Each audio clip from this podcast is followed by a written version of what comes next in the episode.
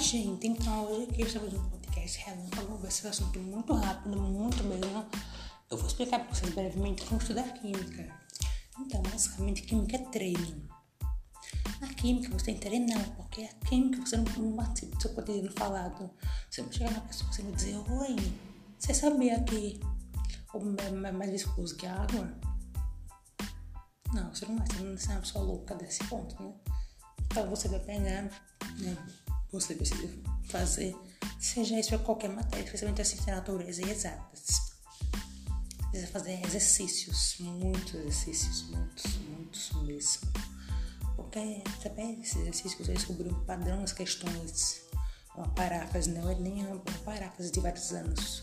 O mesmo assunto cai, mas de diferentes formas, cobradas em diferentes por exemplo, um ano é Pedro com caminhões e outro é Cláudio com carro, por exemplo.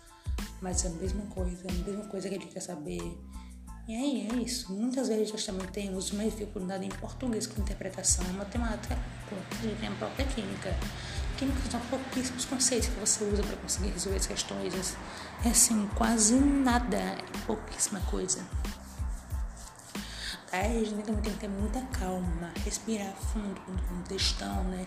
Isso também vale para a linguagem, também aquele texto enorme, diversos parágrafos vindo na nossa direção, tem que ter calma, respirar, né? ler devagar, devagar, anotar as informações principais separadas do texto, né?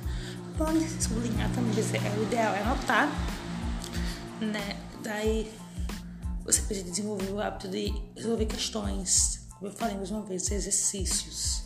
Você precisa marcar, anotar dados, anotar tudo que você achar necessário. É, combinado com muitas informações. Por isso que é interessante anotar, né? Como eu falei. Envie as palavras-chave da questão, ou seja, palavras com significado químico, que tem coisa a ver com a química, como óxidos, sais, etc. E referente a valores, a números da matemática você precisa ter cuidado com unidades diferentes, por exemplo, médico que tem a mesma questão, você provavelmente vai precisar converter, realizar a conversão, conversão ali. Você tem que entender que a estequiometria é sua amiga, você tem que interpretar como receita de bolo, passo a passo, e quantas proporcionais às regra de 3. Quando terminar, você tem que voltar ao comando né? Interessante, até hoje uma pergunta, e pode ser uma pegadinha que já reformularam, por exemplo, você descobre quanto de oxigênio tem numa parte, você, querem o total. Você tem que ter cuidado com isso, para não, não ter uma surpresinha no final da prova, certo? Até a próxima e tchau!